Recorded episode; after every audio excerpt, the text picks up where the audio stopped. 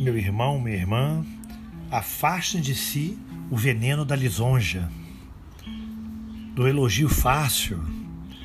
Não creia naqueles que elogiam sem nenhum motivo. Prefiro ouvir uma crítica honesta, construtiva, do que um galanteio vazio, desonesto. A crítica aos nossos atos poderá trazer-nos o alerta de que necessitamos para nos corrigir. O elogio fácil nos amolece e nos ilude. E nada existe de mais frágil que uma criatura iludida a seu próprio respeito.